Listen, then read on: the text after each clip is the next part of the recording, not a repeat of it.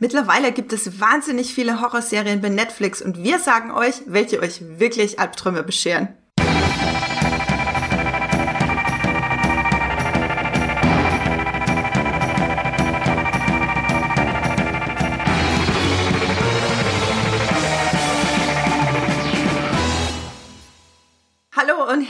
Willkommen zu einer neuen Folge Streamgestöber. Heute wird's äh, gruselig, also ich hoffe, wir sind nicht gruselig, aber der Inhalt, über den wir reden, der ist sehr gruselig. Und für unsere Horrorserien bei Netflix-Episode habe ich mir zwei Horrorfans herangeholt, die jetzt äh, mit mir über Skype verbunden sind. Ich begrüße Jenny Jacke, die sich bei Horrorfilmen immer unter ihrer Jacke versteckt. Hallo Jenny! Hallo Andrea. Und ich begrüße unseren Horrorexperten Max Wieseler, der meines Erachtens Horrorfilme guckt, seit er fünf Jahre alt ist. Hallo Max. Das stimmt alles so. Hallo. Wann hast du deinen ersten Horrorfilm gesehen, Max? Ähm, könnte sogar hinkommen mit fünf Jahren. Ich weiß nicht, ich habe leider nie rausgefunden, welcher das war. Ich weiß nur, dass er mich sehr verstört hat und ich dann sofort rausgerannt bin nach zehn Sekunden. Schweigender Lämmer. Nee, ich hab's leider nicht rausgefunden. Es war irgendwie ein Skelett, was an so einem Kinderbett war, aber mehr habe ich leider nie mehr rausgefunden, was das war. Okay, ihr da draußen, der Aufruf ist gestartet. Wenn ihr euch erinnern, äh, also wenn ihr, wenn das bei euch klingelt, ein Film, wo ein Skelett am Kinderbett hing, dann äh, schreibt uns bitte an podcast.muipilot.de, was für einen Film Max gesehen hat. Jenny, du hast deinen ersten, ersten Horrorfilm geguckt, keine Ahnung, 2017? Nee, nee, nee, viel schlimmer. Ich war, glaube ich, so alt wie Max, deswegen habe ich äh, jahrelang äh, war ich traumatisiert äh, und äh, fand auch sowas wie den Joker in dem ersten Batman-Film furchtbar, furchtbar gruselig und hatte Albträume. Deswegen habe ich mich immer vor Horrorfilmen gefürchtet. Oh ja. Meine Eltern haben überhaupt nicht aufgepasst, was ich schaue. Ich erinnere mich noch damals, als es Videotheken gab und man den Eltern dann einfach immer die Kärtchen nur untergeschoben hat von irgendwelchen Filmen, die man sich ausleihen wollte. Ich kann mich noch erinnern, als ich elf war oder so und im Fernsehprogramm ein Film lief, ich weiß gerade nicht mehr, wie der hieß, die eiskalte Hand, die kalte Hand, die Killerhand. Und ich zu meiner Oma gesagt habe, Oma, da läuft ein total toller Film, der heißt Die Hand, das ist sicher super interessant. ja, sie hat ihn mir trotzdem nicht äh, gucken lassen. Ja, wir haben uns heute hier versammelt, weil bei Netflix eine neue Horrorserie gestartet ist, die äh, fast ein bisschen untergeht, leider. Sie heißt You On Origins und ist ein neuer Eintrag im The Grudge Franchise, wo er vielleicht das japanische Original You On kennt oder das amerikanische Remake The Grudge mit Sarah Michelle Gellar. Und jetzt gibt's eine japanische Netflix-Serie dazu und die ist ganz großartig. Max und ich haben die schon gesehen und wir haben mal geguckt, was es noch so großartige Horrorserien bei Netflix gibt, weil die Fülle ist ja mittlerweile sehr groß. Wenn ihr direkt zum Hauptthema springen wollt, dann äh, springt doch bitte jetzt zum nächsten Kapitel. Wir reden noch mal kurz darüber, was wir zuletzt gestreamt haben. Auf ins Streamgestöber. Jenny, was hast du zuletzt geguckt? Ja, ich habe ich habe äh, gestern äh, zum ja leider traurigen Todestag von Ennio Morricone, dem großen Filmkomponisten, bei Amazon Prime einen italienischen Knastfilm aus den 70ern äh, geschaut, bei dem er auch den äh, Soundtrack geliefert hat, mit dem wunderbaren, wirklich äh, äh, die deutschen Titel in den 70ern für italienische Filme unerreicht. Der Titel lautet Das Verfahren ist eingestellt. Vergessen Sie's.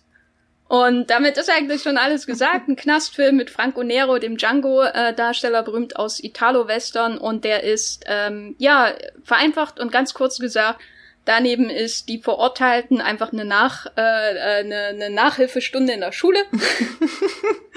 äh, er ist äh, super hart, äh, super zynisch und fällt, ist, hat mir vor allem wegen seiner satirischen Züge gefallen. Er hat dieselbe Story wie alle anderen Knastfilme auch. Neuling kommt rein, und erlebt, wie brutal es ist und macht da eben was ganz Besonderes, sehr Italienisches draus. Der heißt, äh, das Verfahren ist eingestellt, vergessen Sie es, äh, ist von 1971, hat bei Moviepilot auch eine ähm, gute Bewertung von 7,3 und ist bei Amazon Prime in der deutschen Fassung streambar. Also ihr habt's gehört, das Verfahren ist eingestellt. Max, was hast du gestreamt? Ich äh, habe mich äh, passend zum Horrorthema heute, wollte ich mich vorbereiten mit Warrior dann auf Netflix, eine neue Serie. äh, ist eine Comic-Adaption von äh, so einem Manga-Comic, also es ist so im Manga-Stil gezeichnet gewesen, äh, war äh, Warrior Nun Ariella hieß das. Ähm, und war, hatte auch sehr viele Horror-Vibes, aber die Serie geht jetzt eher so in die Fantasy-Richtung und hat mich sehr an Buffy erinnert teilweise. Es geht um eine, äh, ein junges Mädchen, äh, das stirbt und dann plötzlich in einem Leichenschauhaus wieder aufwacht und ein äh, mystischen Heiligenschein in den Rücken gebohrt bekommt und plötzlich äh, super super Fähigkeiten hat äh, und zur Auserwählten äh, ernannt wurde vom äh, Orden des kreuzförmigen Schwertes. Das heißt, es, es ist ein Jahrtausende oder Jahrhunderte alter Orden der katholischen Kirche, der Dämonen äh, bekämpft. Klingt äh, klang schon mal sehr witzig oder sehr interessant. Wie viel ähm, davon hast du schon gesehen? Ich habe alles gesehen äh, und leider äh, nach dem sehr fulminanten Auftakt, die ersten 10 oder 15 Minuten, geht das so sehr in so eine Teenie-Richtung. Also es hat eher so ein Teenie-Drama-Vibe. Äh, aber nach fünf Folgen hört dann zum Glück der Teenie-Quatsch auf äh, und die Serie nimmt richtig Fahrt auf und es gibt äh, ganz tolle Action-Sequenzen und also hat mir sehr gefallen. Also es hat sich äh, gelohnt, durchzuhalten. Was ich der Serie aber sehr übel nehme, ich habe sie auf Deutsch geguckt, äh, wo wir dann gleich auch vielleicht zu unserem kleinen äh, zwischen eingeschobenen äh, Thema kommen, zu unserem Spin-off-Podcast. Äh, es gibt nämlich äh, eine Transfigur, eine Nebenfigur äh, in der Serie, die im Deutschen von einem 42-jährigen Mann synchronisiert wurde. Und das nehme ich der Serie wirklich übel. Das klingt tatsächlich äh, ziemlich problematisch. Okay, das heißt, guck die Serie lieber im Original mit Untertitel. Ähm, Warrior Nun, jetzt bei Netflix die erste Staffel. Vorhin in der Redaktionssitzung meinte Max auch noch gerade ab äh, Folge 7 wird's richtig gut. Das heißt, durchhalten, liebe Warrior Nun Gucker, wenn ihr noch nicht bei Folge 7 seid. Ja, ich bin äh, auch gerade immer bei Netflix unterwegs zurzeit. Ich gucke nämlich schon seit geraumer Zeit und immer noch Blacklist. Äh, ich hole das jetzt alles nach. Da gibt's sieben Staffeln, die jeweils über 20 Episoden haben, die jeweils über 40 Minuten dauern. Ich bin aber schon in Staffel 5. Das heißt, heißt, äh, lange müsst ihr es nicht mehr ertragen, dass ich hier immer wieder anfange mit Blacklist. Und äh, Staffel 5, nicht schlecht bisher. Also hat sich auf jeden Fall gelohnt, sich von der Serie immer wieder berieseln zu lassen. Und dann komme ich auch schon zu unserem kleinen Disclaimer für unseren Streamgestöber Spin-off Podcast, den Max vorhin gerade angedeutet hat. Und zwar haben wir ein Spin-off, das nennt sich Streamgestöber The Queer Cut. Das findet ihr bei Steady. Dort könnt ihr uns nämlich unterstützen, auf das Streamgestöber noch lange leben äh, möge. Und bei The Queer Cut, das ist eine kleine Reihe, die Max und ich ins Leben gerufen haben. Dort reden wir über ein Thema, das uns sehr am Herzen liegt. Wir beleuchten nämlich große Popkulturphänomene, wie zum Beispiel das Marvel Cinematic Universe aus einer queeren Perspektive. Und in der ersten Folge haben wir Kevin Feige auch mal ein bisschen auf die Finger geklopft für sein permanentes Straightwashing von eigentlich queeren Comicfiguren, die leider im Kino dann nicht mehr queer sind, was wir persönlich sehr schade finden. Wenn euch das interessiert, dann geht doch mal zu Steady. Wie gesagt, dort könnt ihr euch unterstützen. Wir freuen uns wahnsinnig drüber. Max, habe ich irgendwas vergessen? Mm, ich habe dem nichts hinzuzufügen.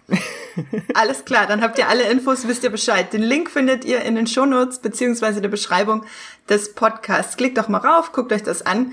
Wir freuen uns wirklich wahnsinnig drüber. Und dann habe ich auch noch eine kleine Verkündung. Und zwar, wir knacken heute, an dem Tag, an dem der Podcast rauskommt, die 40.000 Abonnenten. Wuhu!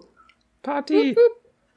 Party! Und wir wurden, äh, irgendwie laufen die ähm, die, nicht Jubiläum, wie nennt man das, die Meilensteine, die geknackt werden, das läuft immer sehr synchron. Wir knacken nämlich die 40.000 Abonnenten, die 200.000 Mal, äh, das 200.000 Mal gehört werden und die 100.000 Hörerinnen insgesamt. Also wir stoßen mit unseren äh, imaginären Sektgläsern an, klopfen auf unsere Kaffeetassen und stürzen uns jetzt rein in die Horrorserien.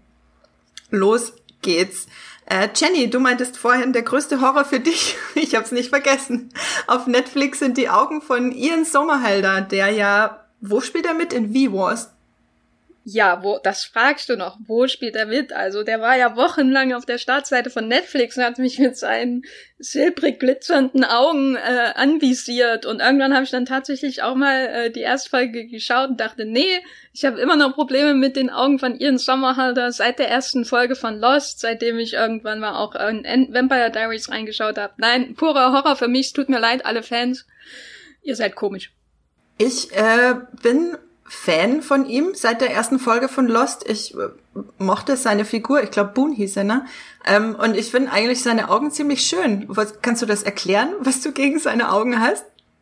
Er hat gleichzeitig so etwas Starrendes, Festes, Fixierendes, wenn er in die Kamera schaut und gleichzeitig sowas durch seine, ich glaube, die Augenfarbe, ähm, sowas, sowas äh, wie Eisig. eine Seeoberfläche sieht das aus. Wie eine Seeoberfläche, durch die ein Messer hervorsticht. Direkt in meine Augen hinein. Ist das poetisch genug? Ja, das ist, äh, Dankeschön. Ähm, Max, ein, ein Adjektiv zu Ihren Sommerhelders Augen? Habe ich noch nie angeguckt. Na gut, dann kommen wir jetzt zu den äh, Sachen, die auch für andere Leute gruselig sind, nicht nur für Jenny. Und zwar die ähm, besten Horrorserien bei Netflix. Wohlgemerkt, wir reden hier über die Serien, die auch von Netflix sind, nicht nur äh, bei Netflix beziehungsweise Co-Produktion. Das äh, werden wir dann immer dazu sagen.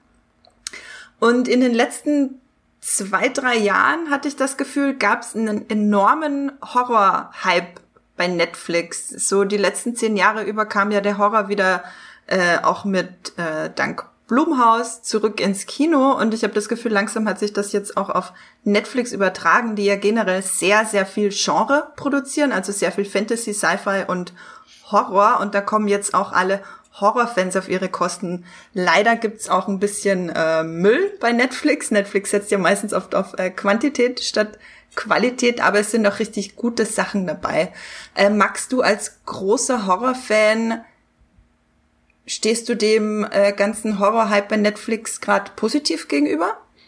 Ich finde das super, weil so in meiner Studienzeit habe ich sehr viel nach Horrorserien gesucht und da war das halt gerade so die Anfänge auch von ähm, The Walking Dead und da gab es nur so einen ganz kleinen Hype mal in den USA, aber das war immer noch sehr äh, unterm Radar. Also es gab nie jetzt diesen großen Horror-Hype, dass jetzt alle irgendwie Horrorserien gemacht haben.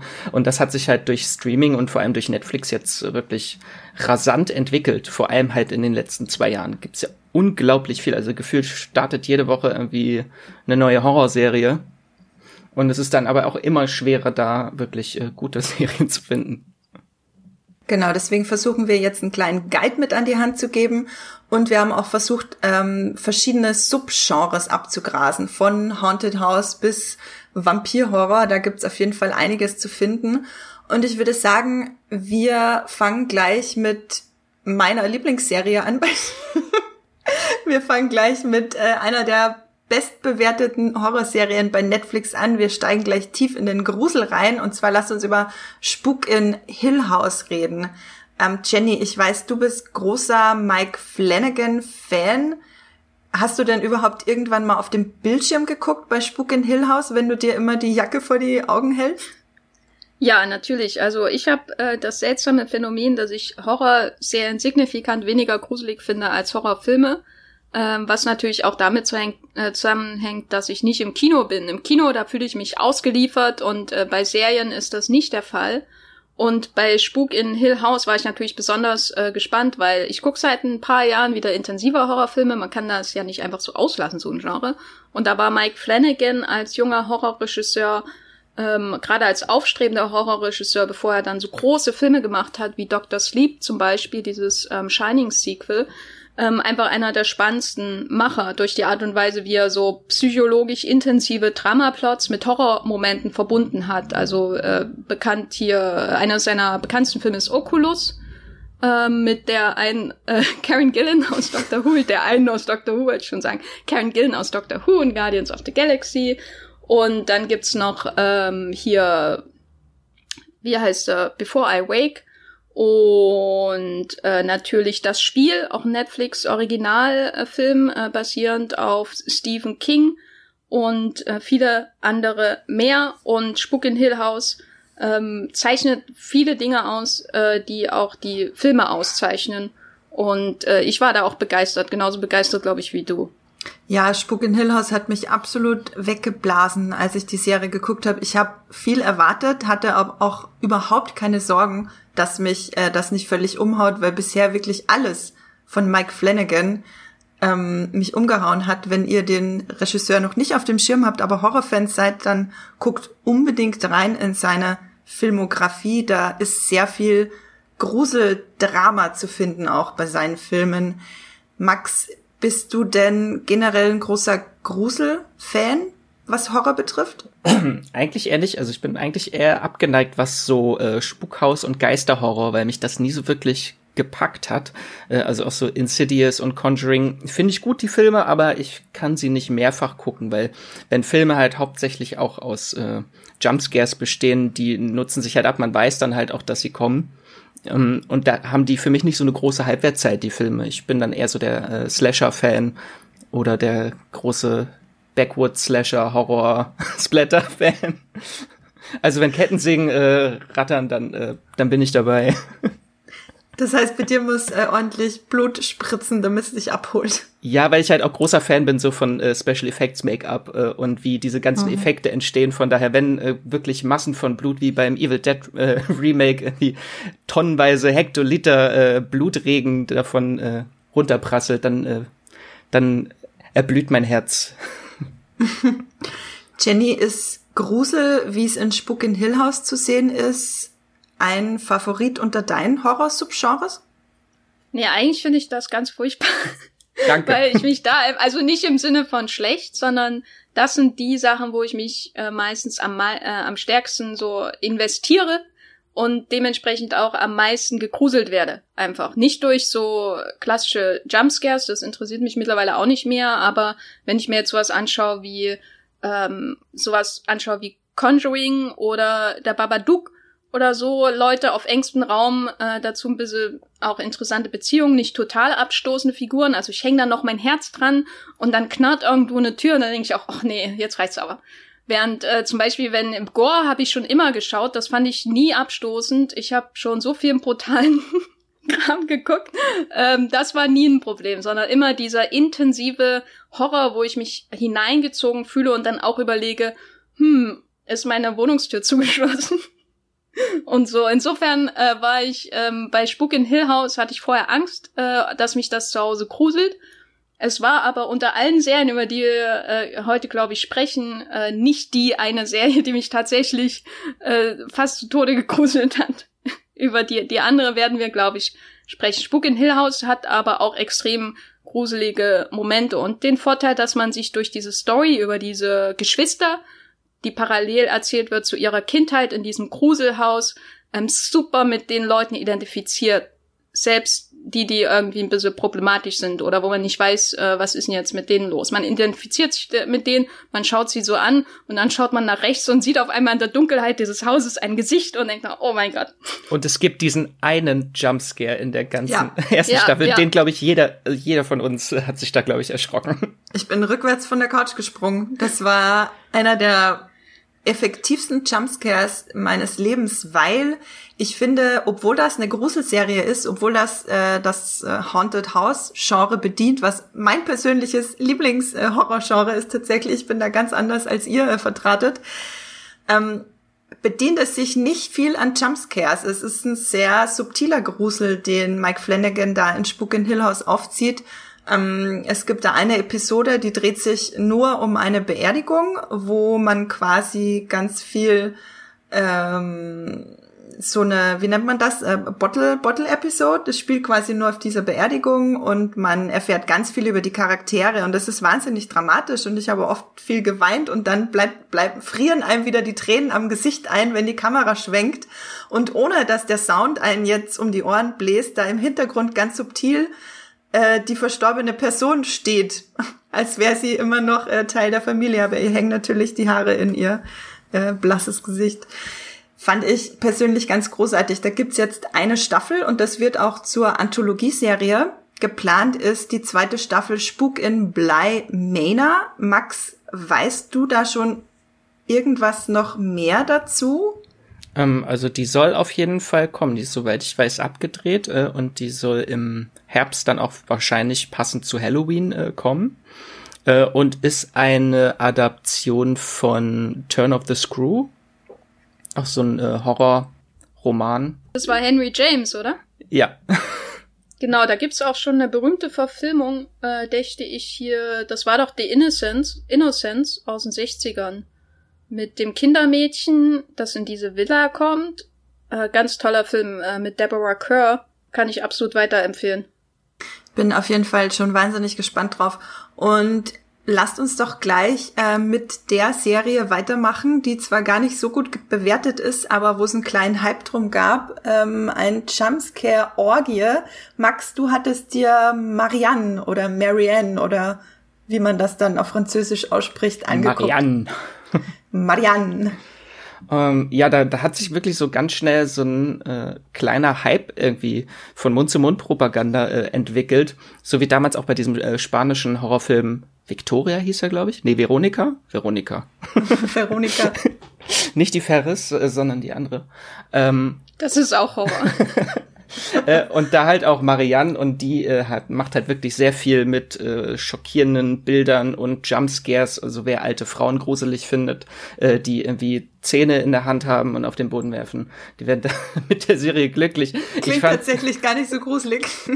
Die Serie hat halt irgendwie ganz viele verschiedene Arten des Horrors einfach so einmal mal auf die auf den Bildschirm geklatscht und geguckt, was haften bleibt. Äh, da ist sie schon sehr effektiv aber mich hat's dann trotzdem echt nicht so wirklich äh, mitgerissen. Aber die Serie hat das äh, Stephen King Gütesiegel auf Twitter, weil der twittert immer sehr gerne, wenn er Horrorfilme guckt oder Serien. Und äh, ich glaube, das hat auch ein bisschen äh, für den Hype gesorgt. Ich habe die tatsächlich noch nicht geguckt, weil wenn ich höre Jumpscare äh, Orgie, dann bin ich da auch ein bisschen vorsichtig. Äh, Max, würdest du sie denn allen Gruselfans dennoch empfehlen? Ja, die kann ich schon jedem ans Herz legen. Also wer irgendwie so ein bisschen äh, weirden, verstörenden Horror mit äh, Geistern und äh, vielen Jumpscares mag, der wird da, glaube ich, mit glücklich. Okay, also Jenny wird's nicht gucken. Nee, ich fand die Kritiken jetzt auch nicht so vielversprechend. Aber wahrscheinlich eher das als äh, manch anderes eher hier der Liste also bei der Serie, die bezeugt hat, also die überzeugt hat nicht jetzt durch die Handlung oder durch die Charaktere, sondern einfach nur durch die Horrorinszenierung hauptsächlich. Es hat sehr viel Effekt. Ja. Dann kommen wir von äh, Grusel, Drama, Haunted House, Jumpscare, Subgenre zu äh, J-Horror. Und zwar, wie vorhin schon genannt, ist ja die Serie You on Origins gestartet, letzten Freitag bei Netflix. Das sind auch nur sechs Folgen zu jener halben Stunde. Also das lässt sich wunderbar wegsnacken. Und Jenny, ich glaube, dir könnte das auch ganz toll gefallen, wenn du mit äh, Gore kein Problem hast. Max, du hattest ja, äh, wie gesagt, vorhin in der Redaktionssitzung gepitcht, äh, Horror muss wieder brutaler werden und die Serie war dir auf jeden Fall brutal genug. Das auf jeden Fall. Äh, also nur einmal so zum Verständnis. Was, was ist Ju-On Origins überhaupt? Origins. Äh, das basiert auf dem japanischen Ju-On-Franchise. Äh, das gibt's mittlerweile schon 13 Filme und davon halt auch vier US-Filme, äh, die halt äh, hierzulande unter The Grudge bekannt sind oder auch jetzt zuletzt im Januar 2020 äh, dieses, äh, diese andere Neuverfilmung, die kläglich gescheitert ist. Ähm, und die Serie macht eigentlich was ganz Spannendes. Äh, ich dachte auch erst, es ist ein Prequel zu den ersten Filmen, äh, ist aber eher so ein Meta-Prequel, weil es erzählt eher die Geschichte, auf der angeblich der die Filmreihe basiert. Also das ist jetzt nicht direkt verknüpft, sondern erzählt eher so fiktiv die die wahren Begebenheiten sozusagen in Anführungsstriche. Und ich habe eigentlich die ganze Zeit immer darauf gewartet, dass äh, Kayako und Toshio auftauchen. Das sind äh, die zwei großen Gesichter dieses Horror-Franchises. Ähm, die kommen aber nicht vor. aber es gibt wieder äh, gruselige Frauen und äh, blasse Kinder, die irgendwo in der Ecke stehen und äh, Katzengejammer. Also die also sie hat schon die Elemente des äh, Franchise, was man kennt und was sie, was dieses Franchise halt sehr cool macht, ist, äh, dass es immer wie so eine Anthologie ist, dass so mehrere verschiedene Geschichten und Charaktere ineinander verwoben werden und zu, äh, zu Beginn halt noch nicht so wirklich ganz klar ist, wie das alles zusammenhängt und es nie wirklich so eine stringente Handlung gibt und das macht die Serie halt auch. Die hat mich schon teilweise ein bisschen an Dark erinnert, weil ich mich sehr verloren gefühlt habe in der Serie. Ja, die springt, springt von Figur zu Figur durch verschiedene Zeitebenen. Also die Serie geht von äh, 1953 bis 1997 und springt, springt hin und her. Äh, und was halt auch wie Dark ist, dass äh, durch diesen äh, Fluch des Hauses, es geht wieder um dieses gleiche Haus wie auch bei The Grudge, äh, dass dort äh, alle möglichen Zeiten äh, aufgehoben sind und Zukunft und Vergangenheit miteinander verschmelzen in einzelnen Szenen. Äh, und das hat mir halt wirklich äh, sehr gefallen. Ich fand's auch ganz fantastisch. Jenny, kann man dich mit J-Horror ködern? Ja, auf jeden Fall. Äh, was mich nur bei der Beschreibung ein bisschen gewundert hat, also so The Ring oder The Grudge oder meinetwegen die Filme von Kiyoshi Kurosawa, äh, die assoziiere ich jetzt eigentlich nicht mit Splatter und Blut so sehr, sondern eher eben äh, junge Damen, die aus äh, irgendwelchen Brunnen krabbeln, über Treppen krabbeln und äh, schlechte schlecht äh, frisierte Haare haben, ähm, ist denn trotzdem so diese Atmos wird denn trotz dieses Blutanteils die Atmosphäre, diese düstere graue Atmosphäre von vielen, nicht allen J-Horror-Filmen äh, aufrechterhalten? Auf jeden Fall dieser Nihilismus, den so dieser J-Horror aus den 2000ern hat. Ich weiß nicht, wie hieß der Film nochmal, den wir auf Platz eins äh, gewählt haben, der besten Horrorfilme der 2000er? War das Pulse? Genau. Oder der andere? Das war Pulse. Ich verwechsel die Kiyoshi Kurosawa-Filme. Das, das war Pulse, aber nicht der amerikanische Pulse, sondern der gute japanische Pulse. ja. Und daran erinnert mich halt auch diese Juon-Serie äh, sehr, mhm. weil halt alle Charaktere leiden und äh, sind sind äh, äh, depressiv und es gibt sehr viel Schmerz. Also jeder, der dieses, in den Filmen ist es ja jeder, der dieses Haus äh, betritt, wird eigentlich von diesen krabbelnden Mädchen dann verfolgt und getötet. Und die Serie geht aber den anderen Weg und sagt, jeder, der dieses Haus betritt, hat ein miserables Leben. Und zwar sehr miserabel. Äh, und das äh, geht halt sehr an die Nieren und wird dann halt auch mehr mit äh, Schmerz und Leid dann in Bildern ausgedrückt, statt durch Jumpscares. Genau, also keine Jumpscares, aber es ist trotzdem extrem gruselig und hat auch ganz äh, charakteristische J-Horror Geisterbilder, sage ich mal, ohne zu viel äh, zu verraten. Da haben sie schon echt wirklich viel reingesteckt. Und wenn und ihr den französischen Horrorfilm Inside äh, mögt, dann werdet ihr wahrscheinlich äh, oh euch sehr sehr freuen über eine ja, Episode. Triggerwarnung, absolute Triggerwarnung bei You on Origins. Guckt den Film bloß nicht, wenn ihr schwanger seid. Um Gottes Willen. Nein, nein, nein. Oh Finger Gott. weg davon. Das ist ja dieser ganze Fluch. Schwangere Frauen kommen in dieser Serie nicht gut weg. Nee, äh, generell kommen Frauen, Menschen kommen nicht gut weg in der Serie, aber schwangere Frauen haben es absolut am schlimmsten. Also von uns gibt's eine große Empfehlung für You on Origins, jetzt bei Netflix, eine japanische Serie die bei Muipilot nur eine 5,9 hat bisher, auch, aber auch nur ganz wenig Bewertungen. Ich kann mir das beim besten Willen nicht erklären, woher die schlechte Bewertung kommt. Wie gesagt, Max und ich finden es ganz fantastisch. Bin mir sicher, äh, Jenny kann damit auch viel anfangen. Dann kommen wir jetzt zum nächsten Sub Subgenre, das wir hier stehen haben, und zwar lasst uns übergehen zum Vampirhorror. So, da gibt's ja eine Koproduktion mit BBC, die nennt sich Dracula. Jenny, ähm, ich weiß, du bist nicht der größte Fan von den Machern, aber, oh Mann. aber du mochtest, ähm, glaube ich, diese Dracula-Serie. Kannst du uns davon mehr erzählen? Also, ich habe ja schon mal Dr. Who hier erwähnt.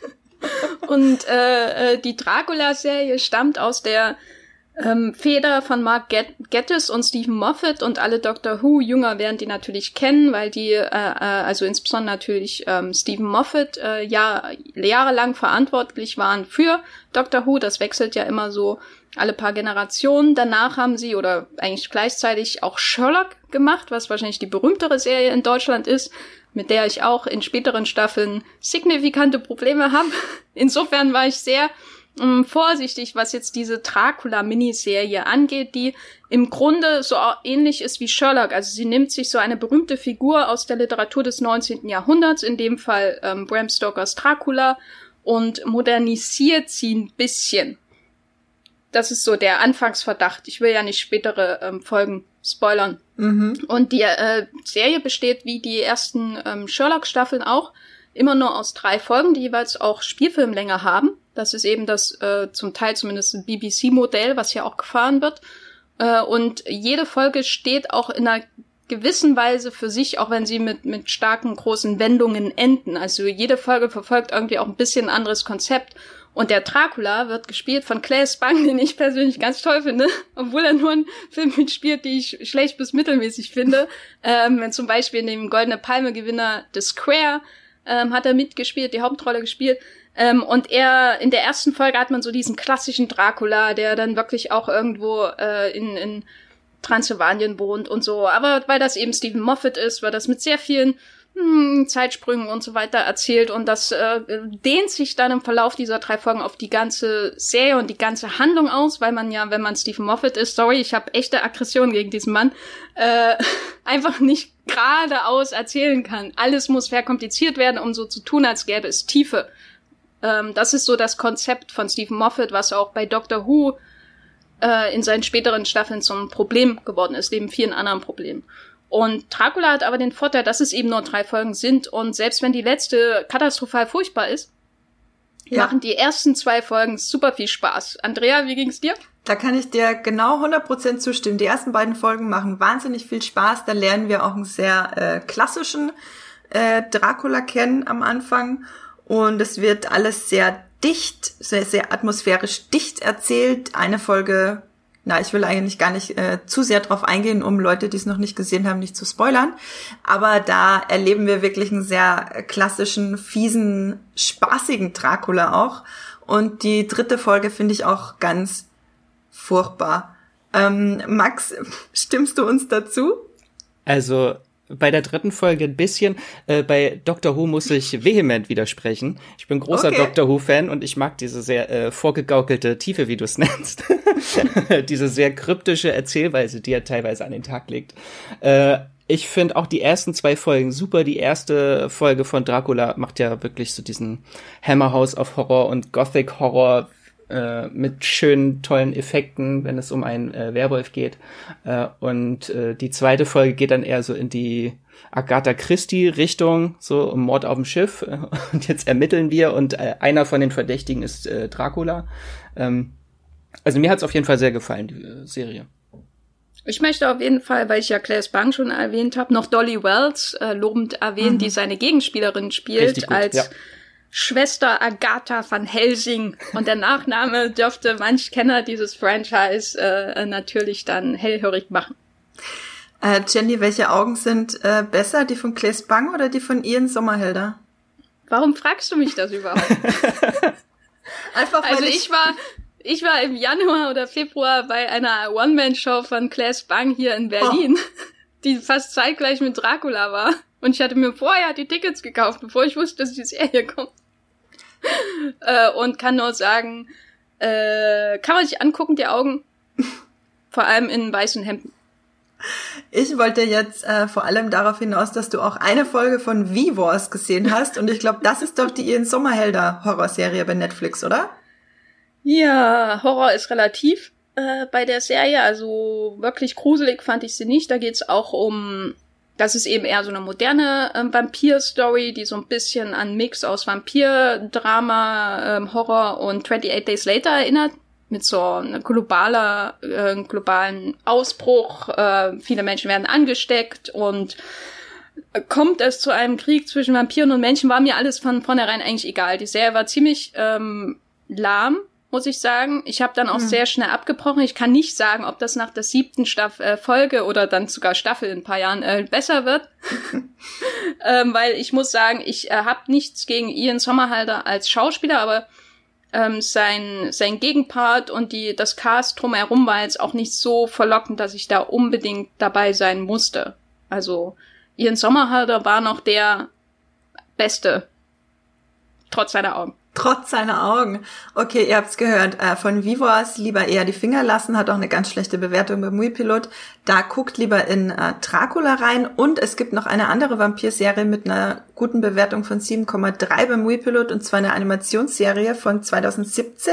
Uh. Max, würdest du Castlevania empfehlen?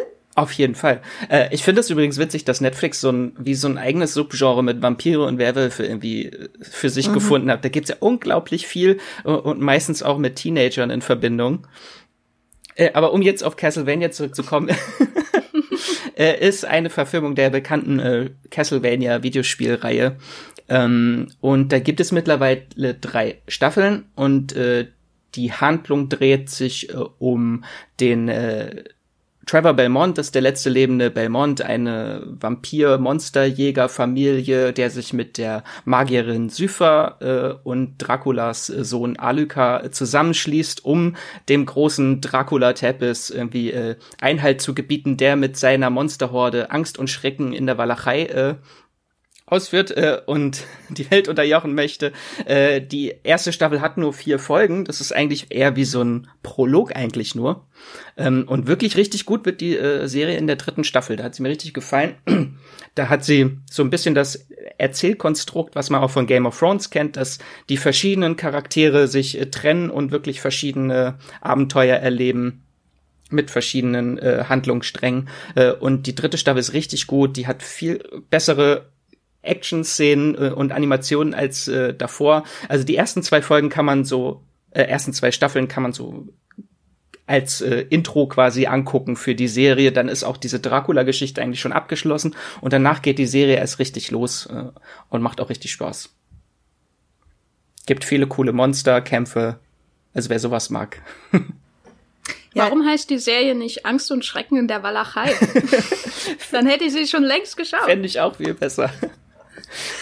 Ich bin äh, auch ziemlich intrigued, da endlich mal reinzugucken. Castlevania, das ist ja ähm, ist ein bisschen im Anime-Stil gehalten, ne, obwohl genau. es eine US-Serie ist. Und es gibt drei Staffeln, genau. Castlevania, also eine große Empfehlung von Max, wenn ihr gern Animations-Horrorserien guckt. Und dann müssen wir jetzt auch noch mal schnell über eine Serie reden. Da müssen wir uns auch gar nicht lange aufhalten, weil sie eh jeder gesehen hat. Aber sie fällt anteilsmäßig zumindest ins Horrorgenre und zwar Stranger Things. Eines oder das derzeitige noch äh, große Aushängeschild äh, von Netflix, wo wir jetzt gerade auf die vierte und vielleicht auch letzte Staffel warten. Äh, Stranger Things startete 2016, hat eine unglaublich hohe, haltet euch fest, 8,4 beim Movie-Pilot an, äh, Be uh. an Bewertungen. Und da habt ihr es auch schon gehört. Es gibt Leute, die mögen die Serie gar nicht mal so gern. Ich bin sehr großer Fan von der ersten Staffel. Danach ging es meiner Meinung nach äh, doch ziemlich bergab. Bin aber trotzdem sehr gespannt, wie es weitergeht und würde mich auch freuen, wenn sie den Horroranteil ein bisschen äh, hochfahren würden tatsächlich. Ähm, Max. War dir der Body Horror in Staffel 3 nicht genug, wo Menschen eigentlich aus so Ratten irgendwie bestehen, die sich zu Menschen formen und Monstern formen? Ja, guck, das habe ich schon wieder vergessen. Jetzt fällt's mir wieder ein, wo du es gesagt hast. War wohl nicht so einprägsam tatsächlich. Ich, Für mich war der einzige Body Horror in äh, wirklich Body Horror in der Serie die Episode in der, glaube ich, zweiten Staffel, wo Eleven die Stadt verlässt und die dann alle aussehen wie, wie, wie sich 50-jährige Leute Punks vorstellen. Der Frisurenhorror meinst du? Ja. Der Modehorror? Das ist, glaube ich, auch die kontroverseste Folge der ganzen Serie. Ja, es ist vielleicht auch die bescheuertste Folge der ganzen Serie, möchte ich jetzt einfach mal so äh, raushauen. Ich habe schon auch viel Gutes äh, zu sagen über die Serie. Ich finde es ganz, ganz schlimm, was sie mit der Figur von Hopper gemacht haben, in Staffel 3 vor allem. Ähm, Max, würdest du ganz kurz und knapp Stranger Things, ist das Horror oder gehen wir zum nächsten Thema? ich würde es auf jeden Fall Horror beschreiben, weil die Serie ist ja auch so ein äh, Love Letter an äh, Horror der 80er generell ja an die 80er und halt sehr viele Vibes von Stephen King und John Carpenter hat also auch sehr viele Einflüsse. Äh, und da sind halt äh, Fans dieses Genre, können halt sehr viel entdecken in der Serie. Genau, ähm, auf jeden Fall auch ähm, die ganzen Easter Eggs, die sie in die Serie eingebaut haben, mit Postern, die im Hintergrund hängen und Figurennamen etc. Da gibt's auf jeden Fall wirklich viel für Genrefans zu entdecken. Können wir ein neues Schubgenre erfinden äh, und nennen es äh, Nostalgie-Horror. Genau. Ist, ist, euch aufgefallen, wie die einmal in den Kostümen von den Ghostbusters rumlaufen? Ja. ich finde das cool, wie, wie subtil die vorgehen mit ihrer Nostalgie. Das war doch nur ein Bewerbungsvideo, damit der eine Darsteller jetzt in dem äh, Ghostbusters äh, Sequel mitspielen darf. Jenny, Ironie funktioniert im Internet nicht. Dafür wurden aber Podcasts geboren, um endlich die Ironie ins Internet zu bringen. Ich höre dein Augenzwinkern nicht. wink, wink. Ihr habt's gehört, äh, Jenny ähm, bemängelt die fehlende Subtilität in äh, Stranger Things. Subtilität in Horror? Sub, sub, ja, äh, da hörst du's. Ähm, ich finde, dass die Serie das gar nicht unbedingt nötig hat, weil sie von Anfang an nicht damit geprahlt hat, dass sie subtil ist. Im Gegenteil, da ging es einfach sofort in die Vollen. Und was ich halt wahnsinnig mag an der Serie sind die Kinder und vor allem auch die Jugenddarsteller, also nicht alle, aber fast alle. Und bin einfach gespannt, wie die Geschichte zu Ende erzählt wird. Da Stranger Things eh jeder kennt, lass uns doch zu was äh, ein bisschen unbekannterem übergehen. Und zwar Zombies. Also Zombies sind bekannt, aber Zombie-Serien bei Netflix sind nicht allzu bekannt, weil bei Zombies natürlich alles immer im Schatten von The Walking Dead steht. Max, du hast äh, Kingdom geguckt, da haben wir auch einen eigenen Podcast äh, dazu aufgenommen. Wenn ihr euch mehr für äh, koreanischen Zombie-Horror interessiert, hört unseren Streamgestöber Check zu Kingdom. Max, kannst du vielleicht einmal noch kurz zusammenfassen, was diese Serie ausmacht? Ähm, Kingdom ist auf jeden Fall vor allem besticht das durch das Setting, was ja wirklich äh, neu dann auch im Zombie-Genre ist, dass es so ein historisches Setting ist der Joseon-Ära. Äh, und dann äh, äh, auch die Zombies, der Zombie-Mythos in der Serie ist auch ganz anders, als man ihn kennt, weil hier sind die Zombies nämlich äh, zu Beginn äh, temperaturabhängig, also dass sie äh, nur oder vom Tag- und Nachtwechsel auch am Anfang abhängig, dass die äh, nur bei Nacht auftreten und am Tage liegen die alle leblos auf dem Boden und die Leute müssen die alle wegkarren äh, und wieder einsperren, damit sie nicht direkt wieder losrennen, sobald die Sonne untergeht. Das äh, macht schon sehr viel Spaß. Die erste ersten Folgen sind halt leider sehr viel Palastintrigen und ein bisschen langweilig und es geht dann wirklich erst nach drei Folgen los, wenn dann auch die Zombies endlich auftauchen.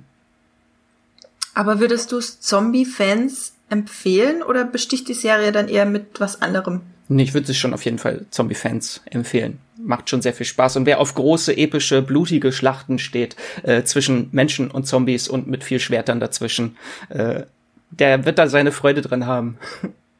Die Serie hat bei Muipilot auch eine 7,2, was generell für Serien nicht so viel ist, aber für Horrorserien ist das äh, in der Tat gar nicht so schlecht. Wir wissen ja alle, dass Horror und Comedy immer ein bisschen schlechter bewertet wird als alles andere leider. Ich Jenny, würde, du hattest, so. ja, nee, Max, ich, du darfst noch. Ich, ich hole nur kurz aus. Äh, ich würde auch einfach sagen, dass es die beste Zombie-Serie äh, auf Netflix ist, weil Netflix hat da tatsächlich so ein paar rausgebracht in letzter Zeit. Ähm, und da ist es auf jeden Fall die beste. Zuletzt gab es halt äh, Reality Z. Das war ein äh, brasilianisches Remake von Dead Set von Charlie Broker, dem äh, Black Mirror-Schöpfer. Also wenn man Dead Set nicht gesehen hat, kann man sich das vielleicht angucken. Damals war das halt äh, so neuartig, irgendwie äh, Zombies im Big Brother Haus.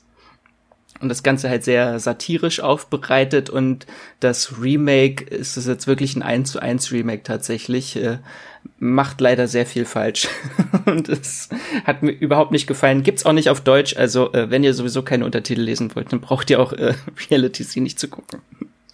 Genau, Reality C ist auch äh, relativ schlecht bewertet bei Muipilot mit einer 4,9. Da äh, ist äh, Kingdom mit einer 7,2 schon bedeutend empfehlenswerter, was unsere Community betrifft. Und Jenny, ich glaube, du hattest auch mal reingeguckt, aber hat es dich nicht äh, genug gecatcht? Ja, also ich äh, bin nicht ganz, habe nicht so ein großes Durchschaltevermögen wie manch anderer. Äh, ich schaue meistens nur ein bis zwei Folgen und dann entscheide ich, ob ich weiterschaue oder nicht. Und bei Kingdom habe ich, glaube ich, ein, zwei Folgen gesehen. Es war erstens sehr, sehr langweilig und zweitens super dunkel. ja. Also das war einfach so ein Riesenproblem für mich. Ähm, Max, kann ich denn einfach was überspringen und dann einsteigen? Wo die Serie dann wirklich Tempo hat oder muss ich diese ganzen Palastintrigen dann kennen, um den Rest zu verstehen? Vielleicht, da gibt's bestimmt irgendwo ein Recap-Video einfach von der ersten Staffel sonst und dann einfach nur das Staffelfinale gucken. Übrigens, wenn es dir zu dunkel ist, kannst du auch direkt die zweite Staffel gucken, weil die spielt hauptsächlich am Tag. Okay. das, sind, das sind meine Kriterien. Spielt's nachts oder am Tag? Genau. Äh, außer es ist Aussag, da sieht alles wie die Nacht aus. Grüne Nacht. Grün, ja. Grünliche Nächte in denen Jason Bateman äh, einen auf Brian Cranston macht. So, ähm, bisschen Ozark-Bashing hier. Nix gegen äh, Ozark. Ich habe nur eine Folge gesehen. Vielleicht wird das auch noch wahnsinnig viel äh, besser. Das heißt, alle Zombie-Fans da draußen, lasst lieber die Finger von Reality C oder Reality Set ähm, und schaut in Kingdom rein. Und wenn ihr nicht auf Nacht, sondern eher auf Tag steht, dann macht es, wie Max gerade empfohlen hat, guckt die letzte Folge der ersten Staffel und dann macht ihr direkt weiter mit Staffel 2, wo es ein bisschen heller zugeht. Dann kommen wir doch von, jetzt hatten wir schon Vampire, wir hatten Nostalgie, wir hatten Zombies. Lass uns doch mal zu Slasher kommen, Max, dein äh, Lieblings, äh, deinem favorisierten Genre. Uh. Da gibt's die äh, Scream-Serie. Serie. Scream-Serie. Mm, die Scream-Serie bei Netflix. Und ich habe vorhin mal Scream-Serie gegoogelt, weil ich mich informieren wollte, um was es da geht. Und dann bin ich aufgrund der Bilder draufgekommen, dass ich tatsächlich die ganze erste Staffel geguckt hatte. Ich kann mich aber beim besten Willen nicht mehr dran erinnern, nur dass ich die Hauptcharaktere mochte. Würdest du Scream denn empfehlen, gerade im Hinblick auf die Filme, wenn man Fan der Filme ist, Max? Oh, das ist schwierig. ähm, also es ist auf jeden Fall schwächer als die Filme mit, also da würde ich sie überhaupt nicht mit vergleichen mit der äh, Horrorfilmreihe von Wes Craven. Ähm, nimmt halt so dieses Konzept und hat das Ganze mit Teenies vermischt. Ist ja auch eine MTV-Serie am Anfang gewesen, die dann in Deutschland bei Netflix lief als Exclusive. Ähm, ja, ich kann sie schon empfehlen. Ich finde sie ganz cool. Die Charaktere sind interessant. Es gibt sehr viel von diesem Meta-Humor. Ähm, und dann ist leider aber nach der zweiten Staffel wurde die abgesetzt, die Serie. Deswegen wird die Handlung leider nie wirklich komplett aufgelöst und zu Ende geführt. Von daher würde ich jetzt auch vielleicht eher sagen, die nicht anzufangen, weil sie kein Ende hat. Es gibt dann noch eine dritte Staffel die aber gar nicht mehr zu Netflix gekommen ist. Ich kann mir auch denken, warum, weil sie nämlich grottenschlecht ist. Äh, die lief dann nämlich bei VH1 in den USA. Die haben die Serie aufgekauft. Das war nach diesem ganzen Weinstein-Skandal. Äh, Ging es dann darum, wer die, wo verschiedene Filmrechte dann liegen. Und dann hat VH1 die dritte Staffel übernommen, was ja eigentlich eher ein Reality-Sender ist. Und die ist ganz schlimm, die Staffel. Und das äh, trotz Mary J. Blige, die mitspielt. Trotz Mary J. Blige. Ja, und in der dritten Staffel kommt sogar auch diese Ghostface-Maske. Die gibt's ja in den ersten zwei Staffeln nicht, sondern die aus den Filmen kommt wieder vor. Sogar der Originalsprecher, der Ghostface gesprochen hat, äh, ist auch wieder dabei, aber trotzdem ist sie unglaublich schlecht. Das ist tatsächlich sehr schade, weil ich, ähm, als ich mir die Bilder heute Morgen angeguckt habe von der ersten Staffel, dann ist mir wieder eingefallen, wie gern ich die beiden Hauptcharaktere mochte und bin natürlich jetzt äh, nicht überzeugt, weiter zu gucken. Das heißt, alle Scream-Fans da draußen, wenn ihr große Fans der Scream-Filme seid, dann guckt lieber die Filme nochmal und lasst äh, die Finger von der Scream-Serie, weil da wird vieles nicht aufgelöst. Dann kommen wir jetzt vom Slasher zu einer Horror-Hybrid-Serie, weil jetzt geht's nur um Horror im Kopf des Zuschauers. Jenny, ich weiß, du bist großer Fan von Mindhunter. Ja, ich habe ja schon erwähnt, nur eine Serie, die wir heute besprechen, hat mich wirklich dazu gebracht, um zu gucken, ob meine Tür abgeschlossen ist.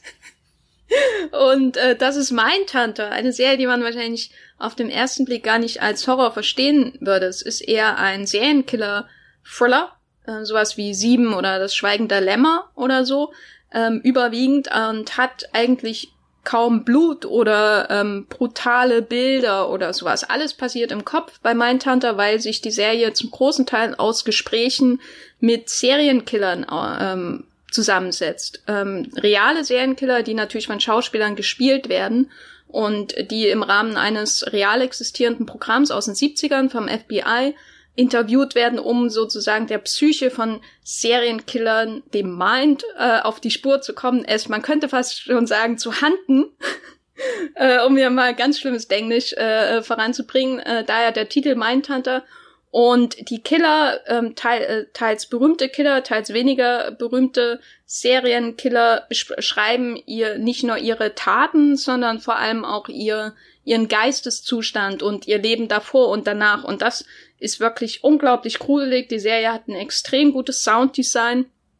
Ähm, und die Bildsprache ist ähm, wirklich klaustrophobisch. Man hat das Gefühl, man, man sitzt äh, neben äh, äh, der, der Stirn von Jonathan Groff und sieht seine Ader pulsieren und jeden Schweißtropfen über seine weite Stirn herunterkullern. Äh, ganz hervorragend besetzt und äh, zu den Produzenten und teils auch Regisseuren gehört auch David Fincher, der natürlich mit Zodiac und Sieben auch reichlich Erfahrung in dem Genre äh, äh, gesammelt hat. Und das ist wirklich eine ganz äh, hervorragende Serie. Zwei Staffeln gibt's da. Bisher bis zur dritten dauert es, fürchte ich, noch, falls sie dann überhaupt kommt. Ich finde das ganz interessant, dass das die einzige Netflix-Horrorserie ist hier, ähm, bei der du geguckt hast, ob die Tür zugesperrt ist. Tatsächlich, ich habe die erste Staffel gesehen und das ist auch bei mir die einzige Serie, über die wir heute reden, wo ich einfach nicht weitergucken konnte. Ich konnte mir bis heute die zweite Staffel nicht angucken. Ich finde die Serie so schlimm. Die nimmt mich so mit, weil dieser Horror, der in meinem Kopf abläuft, während die über diese Taten reden, die sie begangen haben, ist so viel schlimmer als jede Gore-Szene, die in äh, You on Origins zu sehen ist und schlimmer als jedes Gruseldrama aus Spuk in Hill House. Max, Du als großer Slasher-Gore-Fan, kannst du dem Horror im Kopf in Mindhunter auch was abgewinnen? Schon. Ich finde das, also ich finde die Serie auch super, vor allem, wenn man halt sich vor Augen führt oder im Hinterkopf immer behält, dass diese Taten, von denen sie erzählen, ja wirklich passiert sind und das wirklich realer Horror ist, der passiert ist äh, und wirklich diese Bilder im Kopf entstehen. Äh, unglaublich. Kann ich euch nur als, in allen Punkten zustimmen. Also ihr habt's gehört, Mindhunter, die erste Staffel kam 2017, die zweite Staffel kam, glaube ich, im Herbst jetzt 2019 und es hat eine unglaubliche 8,1 bei Movie Pilot. Das ist eine sehr, sehr hohe Bewertung und auch unsere Community legt euch allen das wärmstens ans Herz. Und weil ich jetzt ein bisschen Gänsehaut habe und mulmiges Gefühl, wenn wir über Mindhunter reden, kommen wir zu Horror Comedy als nächstes. Jenny, du hast Santa Clarita Diet geguckt und du magst es sehr gerne. Nicht nur, weil Timothy Oliphant ein sehr schöner Mann ist. Das hast du jetzt gesagt, aber ja, natürlich, ja, dem kann man ja nicht widersprechen. Genau, Timothy Oliphant ähm, ist ja eher bekannt so als harter Western-Dude, ob in Vergangenheit oder Gegenwart, also ob in Deadwood oder ähm, Justify. Justified. Justified. Justified. Justified. Ich denke mal, ist es das Justin Timberlake Al äh, Album oder die, die FX ja? Na. Äh, Santa Clarita Diet zeigt ihn aber von der anderen Seite. Er spielt äh, zusammen mit der wunderbaren, großartigen, fantastischen Drew Barrymore, Uhu. ein Ehepaar in so einer ähm, ja weißen äh, Vorstadt äh, in, in Kalifornien und äh, sie kriegt aber eine Lebensmittelvergiftung, die sie in eine untote Blut- und Fle Menschenfleischsüchtige Zombie-Frau verwandelt, aber ihr Alltag geht halt irgendwie weiter. Sie sind ja Immobilienmakler und äh, sie haben sehr unsympathische Nachbarn, die von hervorragenden Comedy-Darstellern ähm, gespielt werden, wie Joel McHale zum Beispiel. Und äh, die Geschichte wird natürlich noch ausgeweitet. Irgendwann kommen dann auch Leute ins Spiel, die Zombies jagen, auch wenn sie nicht immer sonderlich fähig sind. Äh, äh und äh, es gibt da drei Staffeln davon. Äh, leider wurde die Serie nach der dritten Staffel abgesetzt, was glaube ich viele einfach überrascht hat. Aber ähm, ich bin noch nicht ganz durch mit der dritten, aber habe schon gelesen, dass sie trotzdem ein zufriedenstellendes Ende haben soll. Und ich habe jetzt für den Podcast halt nochmal ähm, die dritte angefangen und bin einfach nochmal überrascht, wie lustig und wie viel lustiger das auch dann ist als in den ersten Staffeln. Also die Serie wird eindeutig besser. Sie hatten manchmal ein bisschen Plumpen, aber immer sehr, sehr genüsslichen Humor auch. Ähm, sie scheut sich keinesfalls vor Gore. Also wenn ihr äh, äh, reinschauen wollt, dann solltet ihr euch aufs äußerst brutale Einlagen gefasst machen und abgeschnittene Köpfe, die sehr viel reden und äh, abgeschnittene Finger, äh, abgeschnittene, alles wird abgeschnitten in der Serie oder gefressen von äh, Drew Barrymore und äh, die macht wirklich einen Riesenspaß. Wunderbarer Cast, der braucht so ein paar Folgen, um sich so ein bisschen äh, reinzubringen in den Humor äh, und wenn es euch am Anfang ein bisschen zu übertrieben scheint, das ändert sich nicht. Die Leute sind, die Leute sind da am Overacten und haben sehr, sehr viel Spaß daran. Und äh, das ist aber für mich auch der Grund dazu zu schauen, weil gerade jemand wie Timothy Oliphant äh, sonst eher das Gegenteil ähm, davon spielt. Und nee, ganz, ganz tolle, gute Laune-Serie, wenn man keine Angst vor äh, äh, Menschenfleisch hat. Ich erinnere mich noch an diese tolle äh, Marketingaktion, die da damals bei der ersten Staffel war, wo dann äh, hing in Berlin Plakate irgendwie mit Currywurst, die aus abgeschnittenen Fingern irgendwie bestand. Das war großartig. Genau daran musste ich auch gerade denken. In Berlin am Potsdamer Platz hing dieses unfassbar riesige Plakat über eine gesamte Hochhäuserwand mit dieser äh, Currywurst aus den äh, abgetrennten Fingern. Gab auch einen großen äh, Aufschrei damals. Ich fand es einfach nur sehr witzig, jedes Mal, wenn ich da dran vorbeigelaufen bin. Also ihr habt's gehört, lasst euch nicht abschrecken von der nicht ganz so hohen Bewertung beim Muipiloten ist 6,6. Da haben vielleicht auch viele Leute einfach abgebrochen, weil es ihnen zu drüber war oder nicht so krass genug vielleicht auch. Jenny, du meintest, es wird noch, es wird immer übertriebener, umso weiter es geht.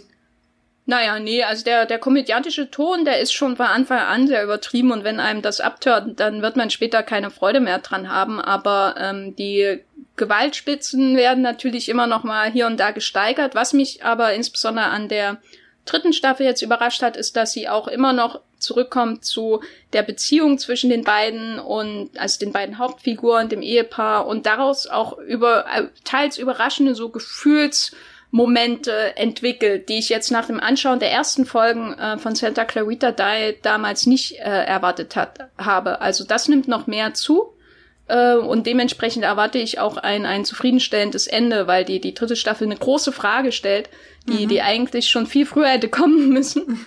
Ähm, und ich glaube, die wird auch beantwortet und deswegen freue ich mich drauf. Ich finde es aber schade, dass sie abgesetzt wurde. Ich glaube, aus dem Konzept hätte man noch mehr machen können. Also wenn euch, liebe Hörer, da draußen sowas gefällt wie Shaun of the Dead oder Severance oder sowas, äh, dann schaut auf jeden Fall in Santa Clarita Diet hinein. Genau, alle Horror-Comedy-Fans werden genau dort fündig. Und alle äh, Drew Barrymore und alle Timothy Oliphant-Fans, die es natürlich auch zuhauf gibt da draußen. Dann kommen wir jetzt fast zum Abschluss zu einem äh, ja, Subgenre, das Netflix sowieso sehr liegt, und zwar Teenies. Wir hatten vorhin ja über Scream schon kurz geredet, das fiel da auch ein bisschen drunter. Es geht um, ja, ich habe es einfach mal Young Adult Fantasy Horror genannt, wo vielleicht äh, die neue Warrior Nun Serie auch ein bisschen reinfällt, auch wenn die nicht sonderlich äh, Horror ist, glaube ich. Und zwar geht's um Chilling Adventures of Sabrina und Lock and Key. Die habe ich jetzt mal zusammengefasst, die beiden Serien, auch wenn sie nicht so arg viel miteinander zu tun haben, außer dass sie äh, eine relativ gute Bewertung haben beim Muipilot mit 7 und 7,1. Und Max, ich weiß, du bist riesiger Sabrina-Fan. Wir mhm. haben auch schon mal einen äh, Podcast dazu aufgenommen, den ich euch allen ans Herz lege, wo ihr Max über die Serie Schwärmen hören könnt. Möchtest du noch einmal kurz zusammenfassen, warum sich äh, Sabrina lohnt für alle Horrorfans. Ich würde sogar fast so weit gehen und sagen, dass das bessere Stranger Things, weil sie nicht so plump ist, What? weil sie ist nicht so plump in ihrer äh, Horror-Nostalgie. Äh, also wirklich äh, Deep Dive Horror-Fans äh, werden da wirklich ihren Spaß haben, weil die Serie unglaublich viele Verweise auf äh, Folklore und äh, Horrorfilme hat. Also ich hätte nie gedacht, dass es in einer äh, Teenie-Serie mal ein Remake von Die Todeskarten des Dr. Schreck gibt. Also das ist so wirklich äh, Deep Cut äh, Horrorverweise in der Serie äh, und macht unglaublich Spaß. Ihr habt's gehört. Wenn ihr noch mehr drüber hören wollt, dann hört unseren Podcast. Ich glaube, das war in einem Zuge mit Sex Education Staffel 2 und äh, Sabrina, Chilling Adventures of Sabrina Staffel 3. Ähm, drei Staffeln gibt's bisher, ne? Genau, und da kommt dann auch wahrscheinlich wieder passend zu Halloween dann die vierte. Fantastisch. Und dann können wir noch einmal kurz über Lock and Key reden. Da kam nämlich bisher eine Staffel und zwar Februar 2020 war das, glaube ich, oder Anfang des Jahres zumindest. Und die mochte ich ja persönlich sehr gerne. Ich habe dann auch sofort den äh, ersten Comic-Band gelesen und ich muss sagen, der wurde bedeutend entschärft. Also der Comic mhm. ist um wirklich um einiges, einiges äh, schlimmer, wenn ihr die erste Staffel Lock and Key gesehen habt und euch denkt, ja, das ist schon ganz gut, aber irgendwie ist mir das nicht zu hart und schlimm genug, dann kann ich euch auf jeden Fall den Comic ans Herz legen. Ähm, Max, du würdest Lock and Key auch empfehlen? Ja, ich war tatsächlich, ich habe vorher die Comics gelesen, paar Jahre davor, war großer Fan der Comics und war wirklich ein bisschen erschrocken von der Serie, weil das macht Netflix teilweise wirklich mit mehreren Adaptionen zurzeit, wo auch unter anderem Warrior Nun, wo sie halt eine wirklich brutale Vorlage nehmen und das Ganze so in so ein Teenie-Drama-Korsett schnüren. Und das äh, hat mich, war ein bisschen befremdlich bei Lock and Key, aber ich konnte mich damit anfinden, dass es halt nicht eine 1 zu 1 Adaption ist. Ähm, in, in den Comics können sie mit einem Schlüssel die Köpfe der Leute aufmachen und wirklich Sachen aus den Köpfen rausnehmen. Äh, das geht dann hier wirklich in eine andere Richtung und äh, weniger Body Horror. Äh, aber es sterben trotzdem auch noch Kinder. Also es werden Kinder vor Zuggleise geworfen. Das war, ist ja, glaube ich, das Brutalste, was passiert. Ja, also es ist äh, durchaus auch nix für schwache Nerven und hat auch einen sehr, sehr schönen hohen Fantasy-Anteil und spielt auch sehr viel in diesem ähm, Haus, in diesem Anwesen. Äh, Haunted House bin ich ja eben äh, sehr, sehr großer Fan davon. Also die Serien können wir euch empfehlen. Da ist Netflix wie bei allen anderen Teenie-Serien, auch bei den Horror-Teenie-Serien sehr gut aufgestellt. Also Sabrina und Lock and Key, guckt da auf jeden Fall mal rein, wenn euch das interessiert. Und dann habe ich jetzt noch eine Serie hier einfach reingeschmuggelt, weil ich sie sehr gerne mag, und zwar Freud, die nicht als Horrorserie gelistet wird und auch leider nur eine 6,3 Bewertung hat bei Muipilot, aber äh, ich mag sie nicht nur, weil es eine österreichische Serie ist, aber auch deswegen. Ich habe sie deswegen hier mit reingenommen, weil sie ein paar wirklich sehr schöne Buddy-Horror-Momente hat. Und ich sehe, Jenny, du hattest bei der Serie auch mal kurz reingeguckt. Ja, ich bin, ich bin vorsichtig, was ich hier überhaupt sage. Aha. Aber du äh, mochtest sie nicht sonderlich. Ach, äh, es war mir, glaube ich, in der ersten Folge einfach ein bisschen zu viel von allem. Mhm. Äh, ich ich finde es aber interessant, einfach weil ich äh, Marvin Krenn, äh, der zu den Machern gehört, mag, äh, seine, seine Filme, aber auch sowas wie, wie vier Blocks mag ich auch sehr gern. Und deswegen irgendwann, wenn mir aus dem Nichts Zeit zufliegt, dann werde ich mich in das Unterbewusstsein von Netflix begeben und äh, Freud nachholen, glaube ich.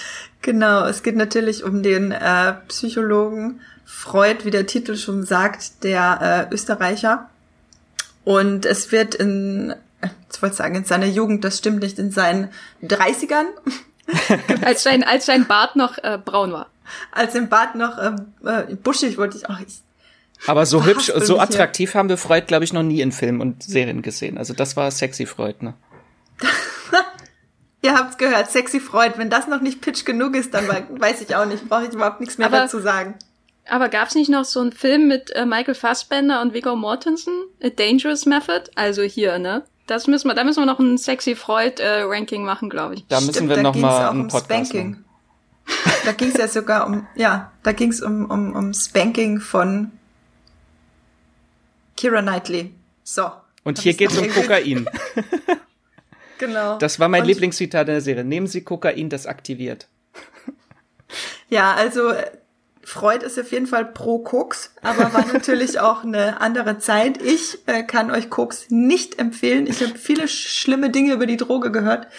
Ähm, bei Freud ist es deswegen so spannend, weil wie Jenny schon meinte, Marvin Krenn, der Macher, kommt ja aus dem Horrorgenre. Der hat so tolle Filme wie äh, Rambock zum Beispiel gemacht, den Berliner Zombie-Film oder Blutgletscher, das österreichische Berg-Creature-Feature und bringt von seinen Horrorkünsten auch ein bisschen was in diese Psycho-Horror, Buddy-Horror, Krimi-Österreich-Geschichte. Ja. Und ganz zum Abschluss reden wir noch kurz über eine Serie, die insofern wichtig ist für Horrorserien bei Netflix, weil es die erste Horrorserie bei Netflix war. Und zwar Hemlock Grove von 2000 zwölf. Max, ähm, du hattest das geguckt. Ist das denn jetzt auch was, was man empfehlen kann oder machen wir das nur um der Vollständigkeit halber quasi? Ich weiß gar nicht, ob ich es empfehlen würde. Das ist auch schon sieben Jahre her, dass ich sie gesehen habe. Oh, äh, ja. Also ich habe jetzt mal geguckt, das waren drei Staffeln und ich kann mich an fast gar nichts mehr erinnern aus der Serie. Ich weiß, ich erinnere mich nur an die großartige Famke Janssen und äh, den kleinen äh, Bill Skarsgård, bevor Pennywise war. Äh, aber die Serie war halt so der große Aufhänger damals, weil sie von Eli Roth produziert wurde und halt so wirklich tolle Horroreffekte hatte, wenn es so um Werwolf-Transformation geht. Äh, und da hat die Serie schon wirklich coole Effekte gehabt damals. Ich fand sie auch nicht. Äh, ich habe da reingeguckt, wie gesagt, zwei, drei Folgen wie immer, äh, und hatte so ein bisschen das Problem, dass sie ähm, zwar manchmal richtig schön soapig irgendwie daneben war, aber eben auch oft viel Leerlauf so existierte und die Hauptfiguren fand ich jetzt nicht so spannend und äh, leider war Famke Janssen nicht in jeder Szene zu sehen und da gibt's bei mir natürlich dann, äh, da ziehe ich dann Punkte ab, ne, ist so. Da brauchst du so einen Supercut, einfach nur ihre Szenen aneinander geschnitten. Genau. Ja, ich glaube, wir machen einfach einen eigenen Famke Janssen Podcast. Die spielt nämlich auch in Blacklist mit und in Staffel 5 war sie jetzt gerade kürzlich in der letzten Folge zu sehen und ich habe mich wahnsinnig gefreut. Dachte auch einfach nur so, oh, Famke Janssen, von der könnte ich auch einfach mehr sehen. So. Dann sind wir am Ende von unseren Horrorserien-Empfehlungen bei Netflix. Vielleicht noch einmal kurz als Zusammenfassung zum Ende, wenn ihr nur eine einzige Horrorserie empfehlen könntet. Ich glaube, Jenny, bei dir ist es Mindhunter? Ja. Oh Gott, Max guckt ganz traurig, weil er sich wahrscheinlich nicht entscheiden kann. Nein. ich schwanke also, zwischen Sabrina und Spuk in Hill House. ähm, dann nimm Sabrina, weil die Serie, die ich empfehlen würde, ist absolut meilenweit vorne dran, Spuk in Hill House. Dann haben wir das auch abgedeckt. Also Mindhunter, Spuk in Hill House, Sabrina, drei verschiedene Subgenres. Guckt da auf jeden Fall mal rein, wenn ihr Horror mögt damit sind wir am Ende von unserer kleinen Horror-Serien-Empfehlung angekommen. Und ich möchte jetzt einmal noch kurz eingehen auf ein paar großartige E-Mails, die wir bekommen haben letzte Woche, nachdem wir unseren äh, Dark Podcast aufgenommen haben. Und äh, den E-Mails nach haben sich viele Leute gefreut, dass wir sehr, sehr ausführlich äh, die dritte beziehungsweise die äh, alle drei Staffeln von Dark erklärt haben. Zum Beispiel hat uns der Tobias geschrieben, liebe Redaktion, in ihrem, er hat uns sogar gesiezt, in ihrem sehr interessanten Podcast zur Netflix-Serie Vielen Dank hierfür, haben Sie fast alle meine Fragen geklärt. Und der Markus hat uns per E-Mail geschrieben, dass er die Serie Dark über alles liebt und sehr schätzt. Und man konnte auch in unserem Podcast hören, dass wir die Serie wohl auch sehr zu schätzen wissen. Da kann ich definitiv nicht widersprechen. Und dann haben wir noch eine ganz äh, spannende E-Mail von der Roxy bekommen. Und zwar hat sie uns das Wadenburg-Syndrom erklärt, das eine Familie betrifft in der Serie und ich fand das sehr aufschlussreich. Genau, da könnt ihr, wenn euch das interessiert, könnt ihr euch mal informieren über das Wadenburg-Syndrom und in Zusammenhang mit der Serie Dark. Ich gehe nicht näher drauf ein, sonst würde ich spoilern.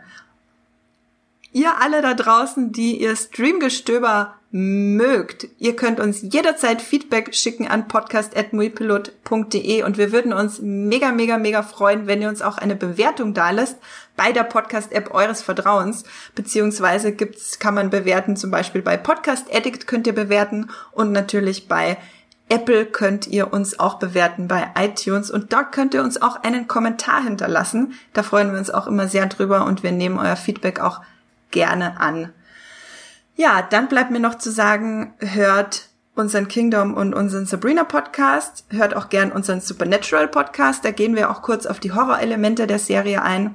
Und wenn ihr es noch nicht getan habt, kann ich euch auch unseren Dark Podcast empfehlen. Da haben wir sehr viel, sehr süßes, positives Feedback dafür bekommen und da klären wir alle eure Fragen zur Serie. Nächste Woche, Max, Jenny, äh, ihr habt doch äh, den Podcast für nächste Woche bereits im Kasten, oder? Jenny? Warte, ich muss mich mal. Ja. ja. Der ist so, so erinnerungswürdig wie die Serie. Nein, es war ein hervorragender Podcast und äh, wir sprechen nächste Woche über Snowpiercer. Und Jennys Liebe für Züge. Ah, Züge. Ihr habt's gehört, alle Zugfans. Ähm, das ist genau eure Streamgestöber-Folge. Besser wird's nicht mehr für euch. Dann bleibt mir nur noch zu fragen, Max, wo kann man dich lesen außerhalb des Podcasts? Lesen kann man mich bei Moviepilot, da findet man mich unter Max Wieseler oder Wieselmax oder man kann mich auch kontaktieren über Twitter und Instagram, dort auch unter Wieselmax. Und dich, Jenny? Ja, ich bin auch bei Moviepilot zu lesen, einfach als The Gaffer, weil ich noch nie eine The Band war, weil ich kein Musikinstrument spielen kann oder einfach als Jenny Jecke und bei Twitter als Gafferlein. Ja, mich findet ihr beim Muipilot unter Science Fiction, klein und zusammengeschrieben. Und bei Twitter und Instagram findet ihr mich unter meinem Namen, Andrea Wöger. Da bin ich nicht sehr kreativ, aber leicht zu finden. Dann hoffe ich, dass ihr Spaß hattet mit unseren Horror-Tipps und euch jetzt schön gruseln geht auf die Couch vor den Fernseher. Macht es gut, bleibt gesund und streamt was Schönes. Das war die neue Folge Streamgestöber. Abonniert uns bei Spotify, Apple oder der Podcast-App eures Vertrauens und wir würden uns auch ganz besonders über eure Bewertungen freuen. Die Musik wurde aufgenommen und produziert von Tomatenplatten. Feedback und Wünsche gehen an podcast.muipilot.de. Wie ihr mit eurer Sprachnachricht im Podcast landet, erfahrt ihr in den Shownotes und unter www.muipilot.de slash podcast.